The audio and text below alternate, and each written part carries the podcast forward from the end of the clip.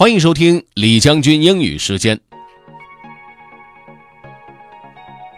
各位好，今天和大家分享的这篇文章是关于一个面点师的。这个面点师有什么特别呢？他用非洲的传统方法来制作面包和糕点。我们来听听看吧。Let's get started. Have fun. New Bakery, Old Baking Method by Phil Deerking. September 23, 2018. Jonathan Bethony uses his experiences in West Africa and other places to bring the ancient art of bread making to Washington, D.C. His bakery, Salo, is different from most bakeries around the country. Bakers there grind whole grains in their own mill. They also buy their grains from local farmers. More than 15 years ago, Bethony visited Senegal to learn West African drumming.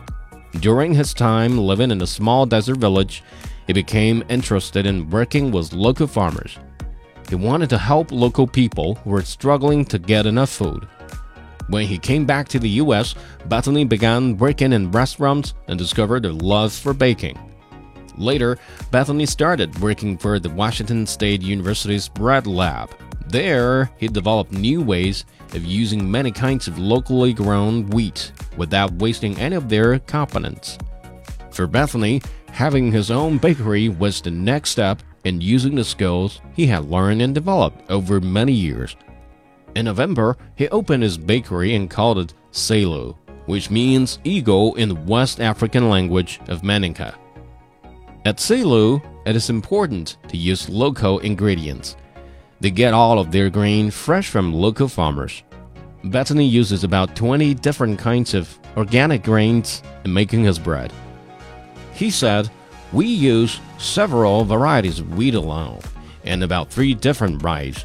Our mission here is to use what they call underutilized grain, which is important to grow in the organic system.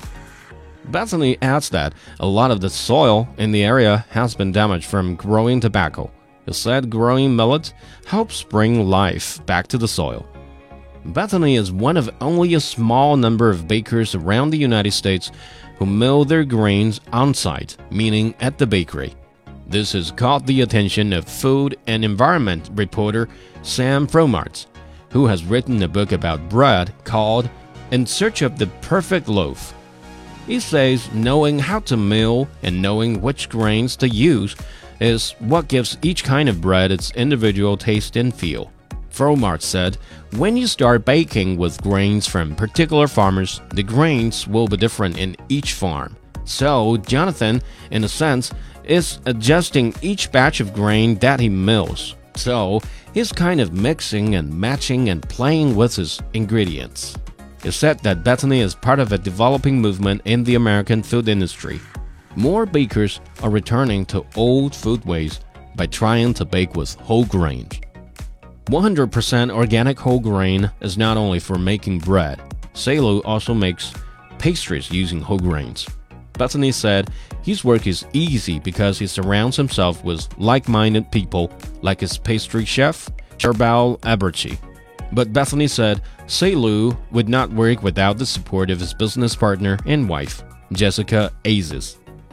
Salo's baked products are rich in natural minerals and vitamins, but the taste is what brings people back to the store.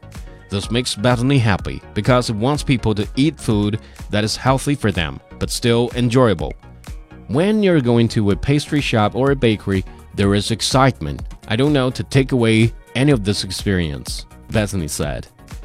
This story was originally written by Faiza Elmasry for VOA News. Phil Deerking adapted the story for learning English. Mario Ritter was the editor. 面包店也可以开出新的花样来。故事的主人公在经过多年的打磨和历练之后，终于把学习来的这个面包技术用在了自己的事业之上。其实回归到本源，现代人对于吃的要求确实是越来越高了，并不在于吃的东西制作的有多精良，而在于它的原生态。当然，这样的生活方式有人赞同，有人也不太喜欢。萝卜青菜各有所爱吧。如果你想回听本期节目，可以关注重庆之声的微信公众号“重庆之声”，点击品牌进入李将军英语时间就可以了。另外，还可以在喜马拉雅 FM 上搜索“李将军”，就可以找着我了。OK，that's all for today. Thanks for listening. This is Generally 李将军。下期节目见。